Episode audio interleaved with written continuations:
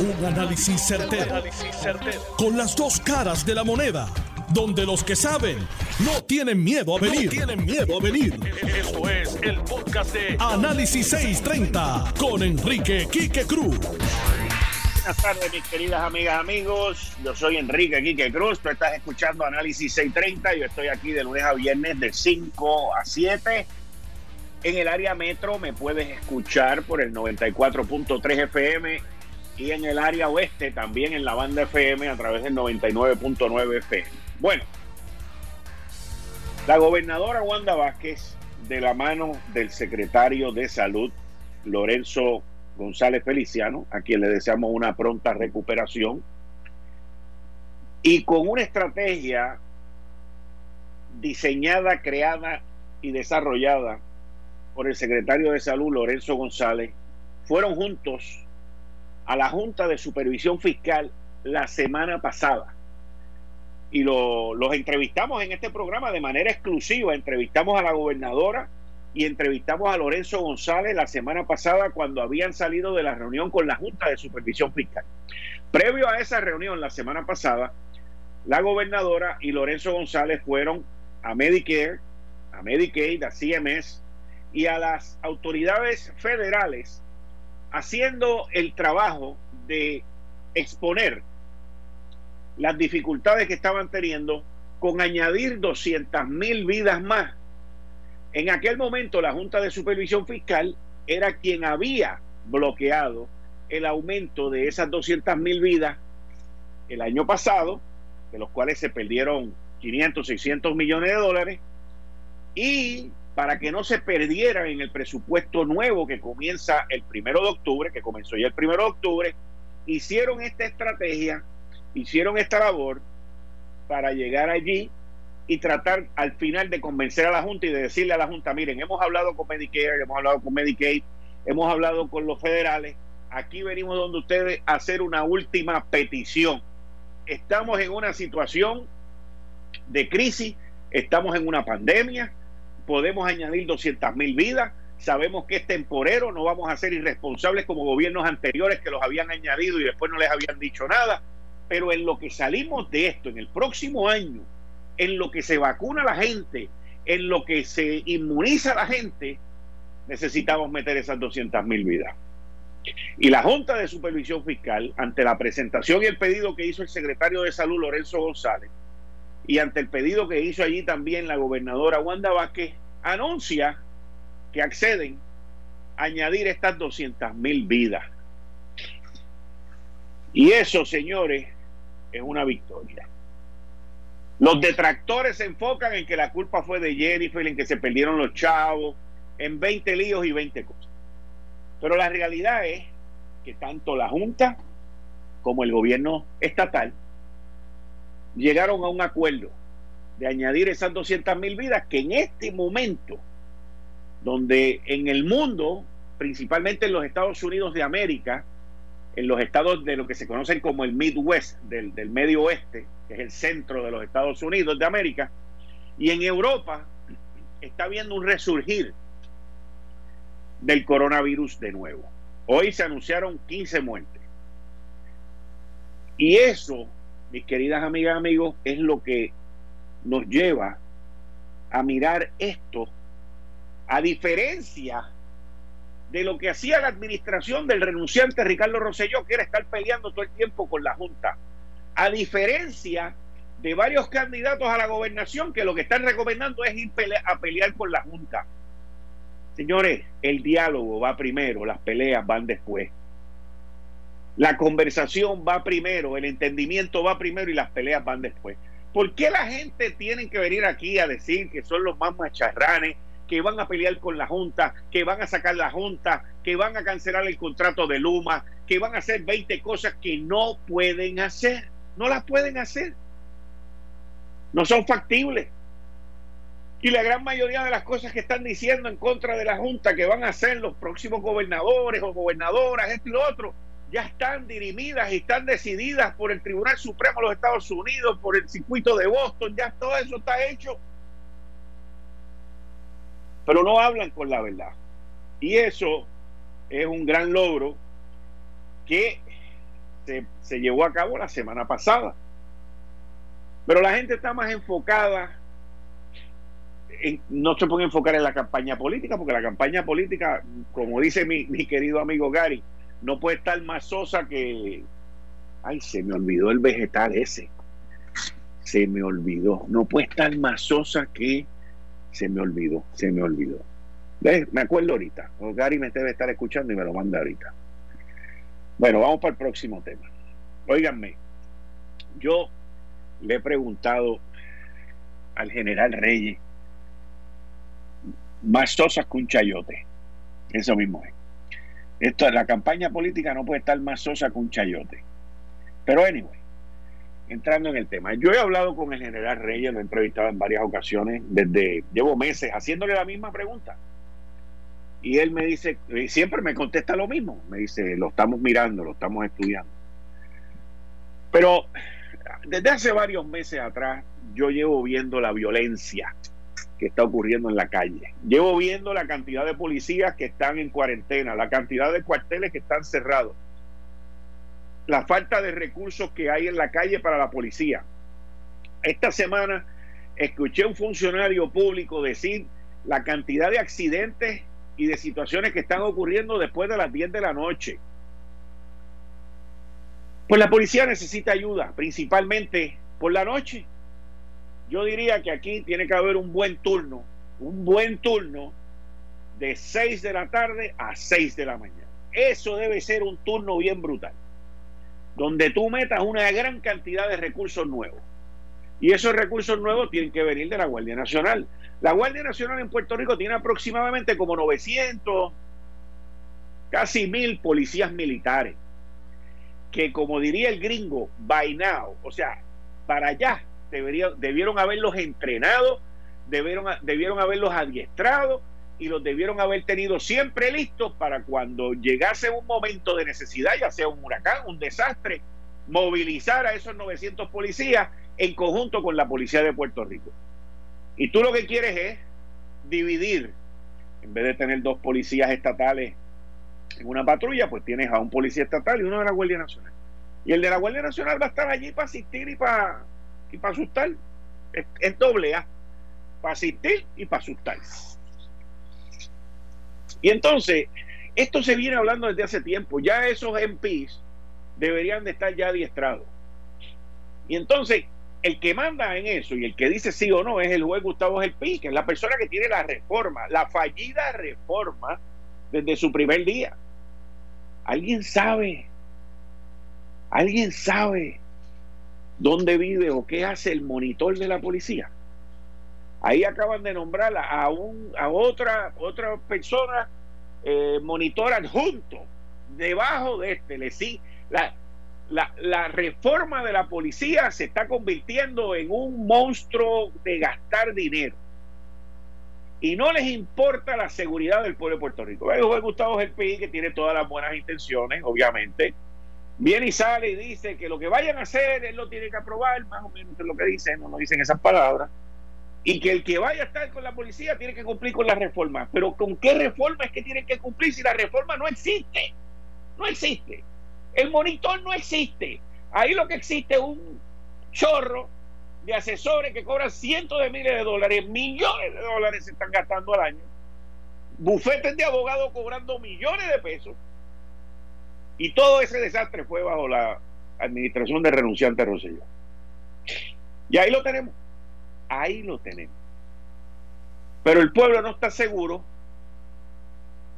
Y el juez, ¿cuándo se va a mover? ¿Cuándo se va a mover? Para que estos MP puedan hacer lo que tienen que hacer con la policía de Puerto Rico. Y hoy por lo menos sale la noticia de que lo están mirando. Señores, la calle está caliente.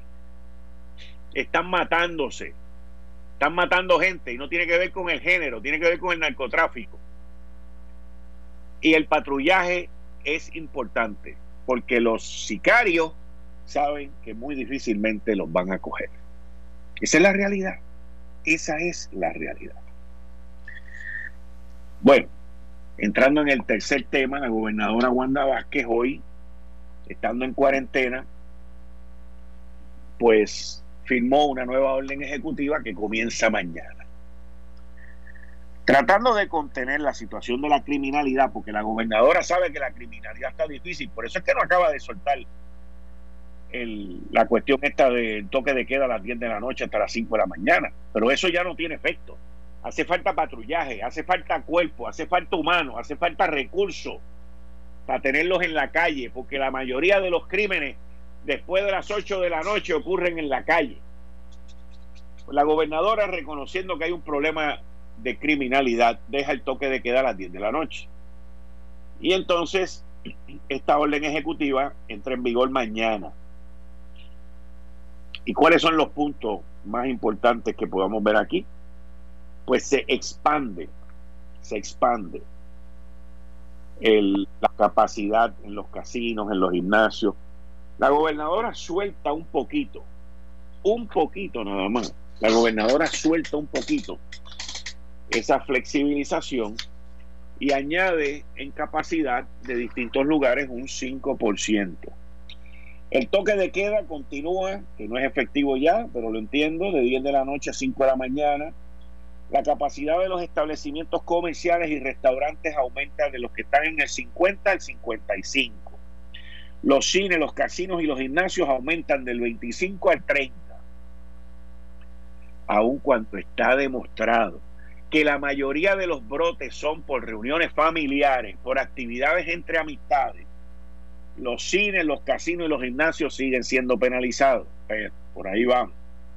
La capacidad en los hoteles, en las piscinas de los hoteles y complejos de vivienda, podrán utilizarse hasta una máxima capacidad de un 30%. Yo no sé cómo se mide eso, pero nada, vamos por ahí. La AMA, la AMA vuelve el 26 de octubre, al igual que el tren urbano. Se acabaron las vacaciones. Yo espero que las guaguas, que hayan podido arreglar las guaguas. Oye, han tenido meses en bruto, deben haber hecho belleza con esa guagua de la AMA o sea, yo espero que hayan hecho, olvídate, de, todo y tener más transporte para que la gente, para que venga, para que quepa menos gente. Ahora, si van a abrir la AMA el 26 de octubre, tienen que hablar de capacidad en la AMA, tienen que hablar de capacidad en los vagones del tren urbano, cómo los van a limpiar, tienen que hablar de todo eso. Por eso le están dando 10 días más o menos para que se pongan listos. Pero hay que hablar de eso y cuáles van a ser las protecciones que va a tener la AMA y el tren urbano eso es bien importante, señores. El transporte turístico para Culebra, que casi no hay turistas en Culebra, pues se abre solo para Culebra, no para Vieques. Los chinchorros, las discotecas y las barras continuarán cerradas. Y esta orden ejecutiva contempla las exenciones necesarias para garantizar el derecho al voto a todos los ciudadanos en el día de las elecciones generales. Así que orden ejecutiva entra mañana, entiendo que va a ser por tres semanas por lo que estoy leyendo aquí, y veremos a ver cómo se comporta la gente. Oigan, porque yo les tengo que decir que mucha gente sale a criticar lo que está pasando con el COVID, que mucha gente sale a jorobar, que mucha gente sale con números de aquí, números de allá, propuestas de qué harían y qué no harían. Pero mi hermano, no oigo a nadie decir lo bueno. No oigo a nadie decir la cantidad de camas de intensivo que se están utilizando, los poquitos ventiladores que se están utilizando. Anoche cuando yo escuchaba los debates estos virtuales de, de Donald Trump y de Biden, y, y, escuchaba, de momento Donald Trump viene y dice, estamos enviando los, los los ventiladores alrededor del mundo, porque ya no los estamos necesitando aquí, hay otros países alrededor del mundo que los necesitan. Eso no se oye en ningún sitio. Aquí yo creo que se compraron 1.200, 1.300 ventiladores y se están usando 30 y pico, 60 y pico. No se oye lo bueno, solamente se oye lo malo. alguien debería de hacer un resumen de lo bueno que se ha hecho en Puerto Rico, porque hay muchas cosas buenas que se han hecho aquí desde el 16 de marzo, muchas cosas buenas. Me preocupa el comienzo de las clases que no están listos y no veo que los gremios sindicales y el mismo departamento quiera como que abrir las clases. La gobernadora está abriendo ya poquito a poco, ¿ok? Y, y cerrado no podemos seguir.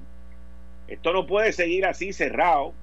Así que ella, esta ocasión, viene y suelta un 5% aquí, un 5% allá, un 5% por el otro lado, y va soltando poco a poco a base de los números y de las recomendaciones de los distintos grupos que han trabajado con esto. Pero no veo la parte buena, la parte triunfal de todo esto. No la veo. Mañana lo más probable es que usted no vea en una primera plana, como no se vio hoy, de que los fondos Medicaid se van a quedar este año y se van a añadir 200 mil vidas. Eso, no se ve. Vamos a ver que, qué sé yo, algún desastre o alguna vaina. El, el issue de la criminalidad está caliente. Está caliente y los medios lo han desatendido completamente. Porque los chismes son más importantes que si aquella dijo, el otro dijo que si a mí no me invitaron a tal sitio y a aquel lo invitaron. No, hombre, no. A llorar para maternidad, brother. Esto es un juego de gente grande, de adultos. Así que vamos a mirar las cosas como están y vamos también a mirar las cosas buenas, las cosas buenas que están ocurriendo. Miren, los gringos, los americanos, agarraron al exministro de Defensa de México, a Salvador Cienfuegos, y tan pronto llegó a Los Ángeles lo arrestaron y se lo llevaron. Este señor era el exministro de defensa del presidente Peña Nieto. Y ahora yo entiendo, ahora yo estoy entendiendo el ajedrez. Ayer yo le hablé a ustedes y les dije que el presidente López Obrador le había dado un montón de billetes al ejército de los Estados Unidos y eso estaba bien raro y, también planteé, ¿será que el tipo va a volver a correr y van a enmendar la constitución y le está dando mucho maíz al ejército para que no se meta y no estorbe lo que él quiere hacer? Porque todos estos tipos liberales así, este, socialistoides, eh, lo primero que hacen es enmendar la constitución y lo segundo que hacen es volver a correr cuando está prohibido. Y yo entiendo que López Obrador lo va a hacer. Así que ya le dio una purruchada de billete al ejército y qué casualidad que después que le dé esos chavos al ejército, arrestan a un general del ejército mexicano que fue ministro de la defensa bajo Peña Nieto por estar en, el vacilón con los narcotraficantes, con los distintos carteles que hay allá. A mí, por otro lado, me llama muchísimo la atención que este exministro de defensa haya llegado, haya llegado allí a Los Ángeles como Pedro por su casa, creyéndose que iban a estar las batuteras de Sinaloa esperándolo allí y lo que hicieron fue que lo arrestaron. Él tenía que saber que lo iban a arrestar. O sea, estas son cosas que a ese nivel estos individuos saben esas cosas. Pero mira, vamos a continuar hablando de eso y de otros temas que tengo aquí más. Ahora a las 5 y 30 voy a estar con Kevin Romero y George Law sobre los temas de Washington. Hay varios temas, la confirmación de la jueza va el 22 y los liberales están que queman el Capitolio, pero los senadores demócratas se comportaron muy civilizados. Eh, estás escuchando el podcast de Noti1. Análisis 630 con Enrique Quique Cruz. Buenas tardes, mis queridas amigas, amigos. De vuelta aquí en Análisis 630. Yo soy Enrique Quique Cruz y estoy aquí de lunes a viernes de 5 a 7 y hoy estamos, se supone que estemos ya con el licenciado George Laws y con Kevin Romero. Bienvenido ambos. Saludos, Quique, y saludos a la de radio audiencia. Saludos, Quique, George, y a la distinguidísima radio audiencia de este importante programa. Muchas gracias, Kevin. Muchas gracias, George. Yo, yo quiero empezar con, con un tema que me llamó mucho la atención pero que a la misma vez levantó mucha roncha en el ala liberal del Partido Demócrata. Y es que las vistas para la confirmación al Tribunal Supremo de los Estados Unidos de la nominada Amy Coney Barrett terminaron ayer. Y la ranking member, la de más alto rango demócrata en el Judiciary Committee, el Comité de los Jurídicos del Senado Federal, eh, elogió cómo se habían manejado las vistas y fue y le dio un abrazo al presidente del comité, que es el republicano Lindsey Graham, y le dijo que estas, y cito, estas han sido una de las mejores vistas en las cuales yo he participado, dijo la senadora Diane Feinstein, demócrata de California. It leaves one with a lot of hopes, nos deja con grandes esperanzas, muchas preguntas y hasta el punto, hasta un punto que pueden ser ideas que quizás traigan legislación bipartidista que podamos poner juntos. Eso ha, levantado una avalancha de crítica en contra de la senadora Diane Feinstein, pidiéndole que se vaya, que esto, que el otro. La senadora tiene 87 años, eh, fue alcaldesa de San Francisco, lleva mucho tiempo en el Senado Federal y le han caído encima, pero como pandereta y, el filibusterismo, y no lo digo en términos del proceso de lo que se hace en el Senado, pero el filibusterismo de, lo que se esperaba en estas vistas parece que no lo pudieron llevar a cabo en contra de la nominada. George, cuéntame tú primero. Pues mira aquí, lo que yo veo ahí, este, la verdad del caso es que los demócratas no tienen los votos para poder parar el, procedimiento que avance. Este, las herramientas procesales no les permiten a ellos parar este, el avance de esta nominación que claramente este, los republicanos van a, van a avanzar. Y este la senadora Diane Feinstein que sí representa a uno de los estados más liberales de la nación pero al mismo tiempo también este yo creo que eh, ha, pasado tanto tiempo en la silla que el, el, partido se ha movido este más a la izquierda de, de, de ella y, y tras años Así que ella pues representa todavía una este ala del Partido Demócrata donde ahí hay un reconocimiento de que pues si si no tienes los votos y no puedes pasar la cosa, pues entonces este vamos a tratar de ver qué es lo que podemos hacer este con lo que con lo que queda del proceso y encontrar el, este la esperanza al, final del túnel. Y yo creo que eso fue lo que ella trató de, de, comunicar. Eh, y obviamente pues en, este momento con, con, tanto afán político por la elección nacional eh, muchos otros senadores lo que están tratando es utilizar la, la posición que tienen en el, en el comité este, de jurisdicción para, para hacer de esto, eh, este proceso, un proxy de la campaña política. Y, y, pues eso no necesariamente es lo que abona más hacia este que se lleve a cabo el proceso de una forma este eh, efectiva y, amigable, pero la verdad del caso es que también hay una, hay una riña eh, que se puede entender porque obviamente los republicanos tomaron otra postura completamente diferente cuando murió Antonin Scalia en el 2017. Ellos rehusaron este, considerar la nominación que hizo el presidente Obama para que el juez eh, Merrick Garland eh, llenara esa, esa vacante en ese momento.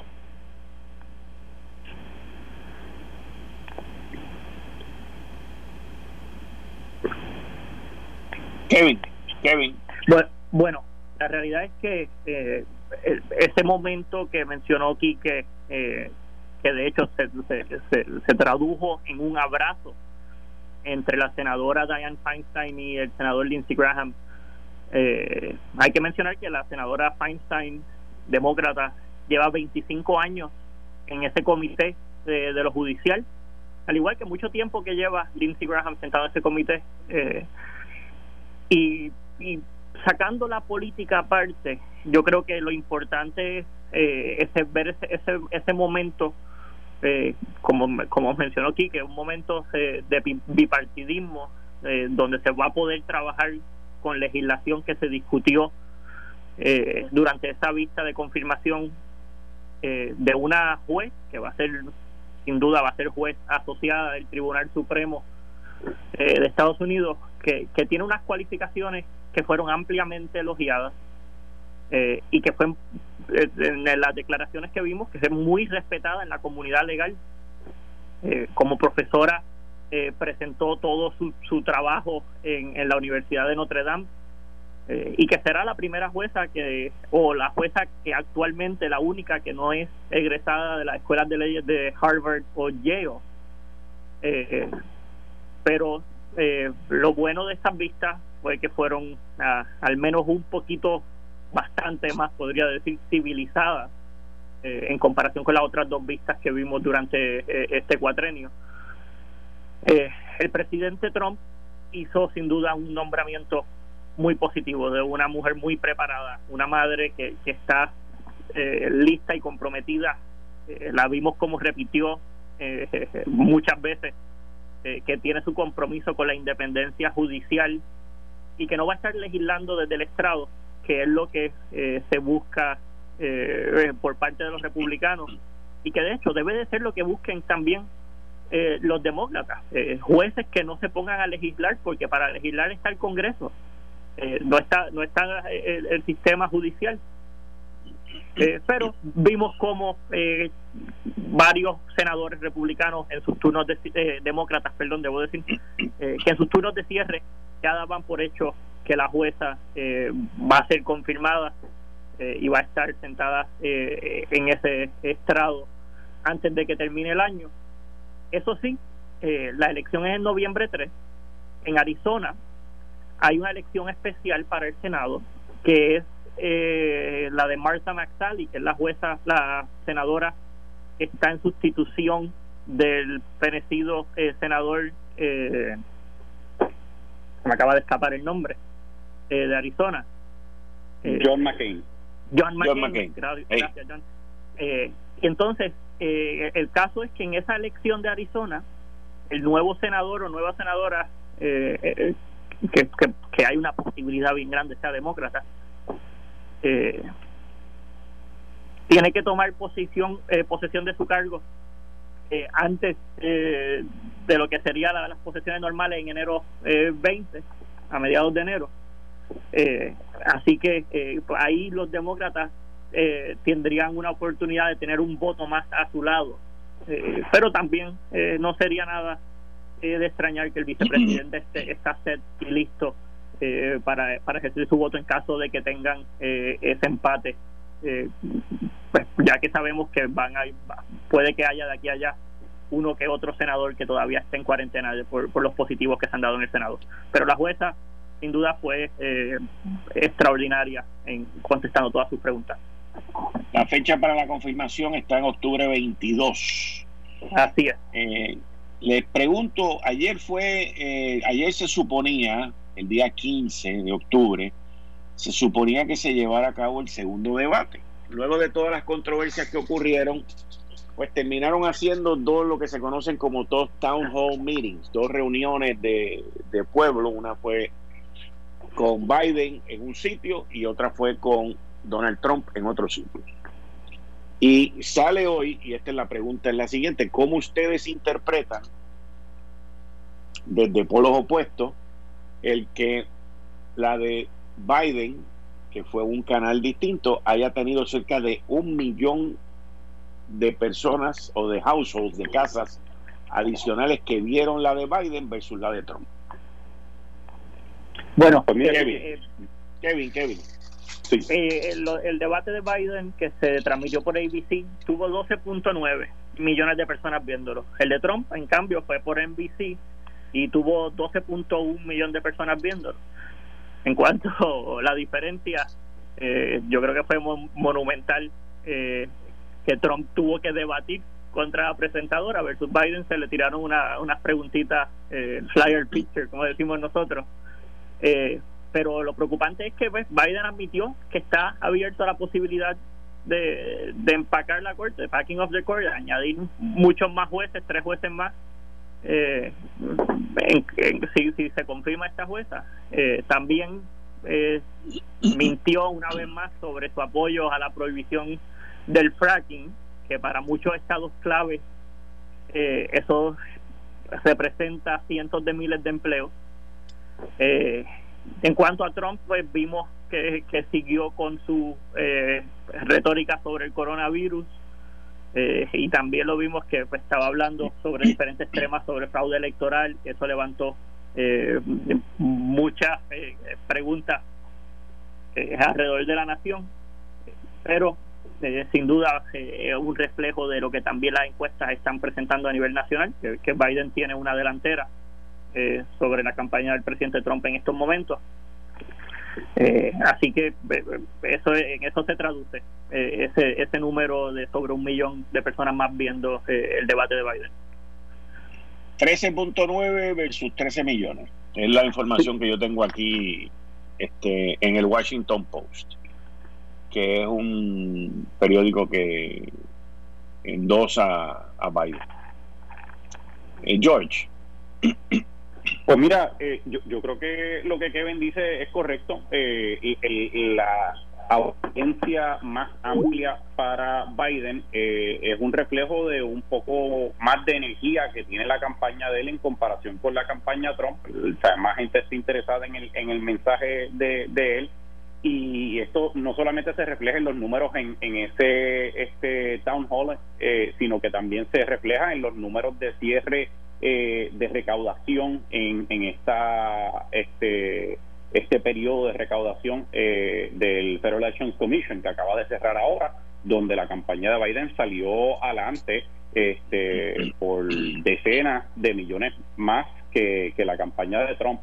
Eh, así que se, ve eso y, y las recientes encuestas pues demuestran más y más que, que Biden va, va ganando este más fuerza pero obviamente el, este, la prueba final es, en noviembre 3 y, nadie se debe de, llevar con confianza completa de que uno va a ganar o el otro va a perder hasta que no se cuenten todos los votos ese día. Eh, pero en términos de lo que ocurrió en los diferentes town halls, es interesante porque este Biden definitivamente tuvo una participación mucho más calmada, más elocuente, más consistente en sus mensajes y, Trump pues eh, reaccionó de la misma forma que ha reaccionado antes eh, más errático este, hablando de cosas este una forma combativa eh, y este tuvo algunas este preguntas que a las cuales simplemente evadió completamente incluyendo que se le preguntó directamente si él creía en una teoría de conspiración que es QAnon que ha sido algo que se ha estado regando en círculos conservadores, este, que el FBI mismo de, del presidente Trump y, del gobierno federal ha reconocido como posiblemente un, reto a la seguridad nacional, posiblemente un reto este eh, eh, terrorista, y, y él eh, actuó como si él no supiera de lo que estaban hablando cuando él básicamente le ha dado rienda suelta este, a ese tipo de, de pensamiento, a algunos de los narrativos que han salido de esa de esa conspiración. Así que, pues nada, te, demuestra qué es lo que, lo que hay por ese lado. Eh, y también el presidente pues no no fue claro con el público sobre su estado de salud y, la verdad de qué fue lo que pasó cuando este él tuvo que salir corriendo para el hospital porque le dio el coronavirus porque no había escuchado las eh, directrices de los científicos que le asesoraron a él eh, que demostrara con su ejemplo que había que protegerse más adecuadamente contra ese virus que obviamente ha resultado en más de 200 mil fatalidades en los Estados Unidos, eh, que es el equivalente a, a, un municipio entero en Puerto Rico o más de los grandes. Así que eso es, eso es lo que lo que se vio. Eh, pero la verdad del caso es que lo más impresionante es que eh, yo no creo que ninguno de los dos cambió corazones de una forma bien grande eh, con esa apariencia. Y ese siendo el caso, pues la ventaja sigue para, para Biden, eh, porque para que Trump verdaderamente pueda, pueda ganar de aquí a noviembre 3, eh, tiene que hacer algo para cambiar las opiniones de la gente que ahora mismo parece que están apoyando más al vicepresidente como, como candidato. Lo, lo triste de estos debates es que se mencionan muchos estados, muchas situaciones específicas y cosas que preocupan a, estados como California, Florida, Texas, Arizona o Pensilvania, pero en ninguno de ellos se menciona Puerto Rico. Eh, y, se demuestra una vez más, cada vez que vemos todos estos tipos de debates, discusiones y town halls, eh, que Puerto Rico, eh, pues, a cierto grado no forma parte de esa discusión nacional que tendríamos y que pudiéramos formar parte si fuéramos un Estado de la nación eh, y tuviéramos la misma oportunidad de participar eh, en la elección presidencial y de nuestros congresistas. que mencionando eso de los congresistas, yo creo que es importante que los puertorriqueños estemos bien pendientes a una elección en, en, la zona de Orlando, donde tenemos una congresista demócrata, Stephanie Murphy, que siempre ha apoyado eh, los proyectos de estabilidad para Puerto Rico, eh, que está corriendo contra un congreso, contra un candidato que es un doctor puertorriqueño, el doctor Leo Valentín, que también es estadista. Eh, así que hemos logrado que tengamos en un distrito importante para la comunidad puertorriqueña, eh, que es cerca de Orlando, pero no, no el, el, por ciento de los puertorriqueños allí eh, no es muy grande, eh, pero cerca del 30%, así que va a ser significativo. Pero tenemos una carrera a nivel del Congreso donde vamos a tener a, dos, dos personas disputándose por quién es más estadista y por quién quiere apoyar más la estadidad y, y mover el asunto en, en Washington. Eh, y, sin duda, pues nos trae, como siempre, el tema de la importancia de la participación este noviembre eh, en el plebiscito. Esto no es una pérdida de tiempo, eh, al eh, otra oportunidad democrática para que el pueblo puertorriqueño se, exprese una vez más eh, qué es lo que desea. Hemos visto cómo a nivel nacional el mismo presidente Trump y otros senadores se han expresado de que pues, en Puerto Rico nadie se decide ni, ni qué quieren eh, en cuanto al estatus de la isla. Eh, y, esto eh, de este plebiscito es una oportunidad única que tenemos de expresarnos en la urna. Hemos visto, yo yo vi un anuncio por ahí, me imagino que Quique también lo vio y George, de, la campaña que está en todos los medios, es una campaña de, estadidad importante que está por, que por toda la isla, que, que menciona eh, y, presenta como los presidentes republicanos, como Barack Obama, eh, ya de expresidente, y como Joe Biden ahora en su carrera a, la Casa Blanca, eh, han apoyado la estabilidad. Así que estamos en la discusión federal en cuanto a, nuestra preferencia de estatus. Y yo sé que George, me, imagino que está de acuerdo con ese asunto.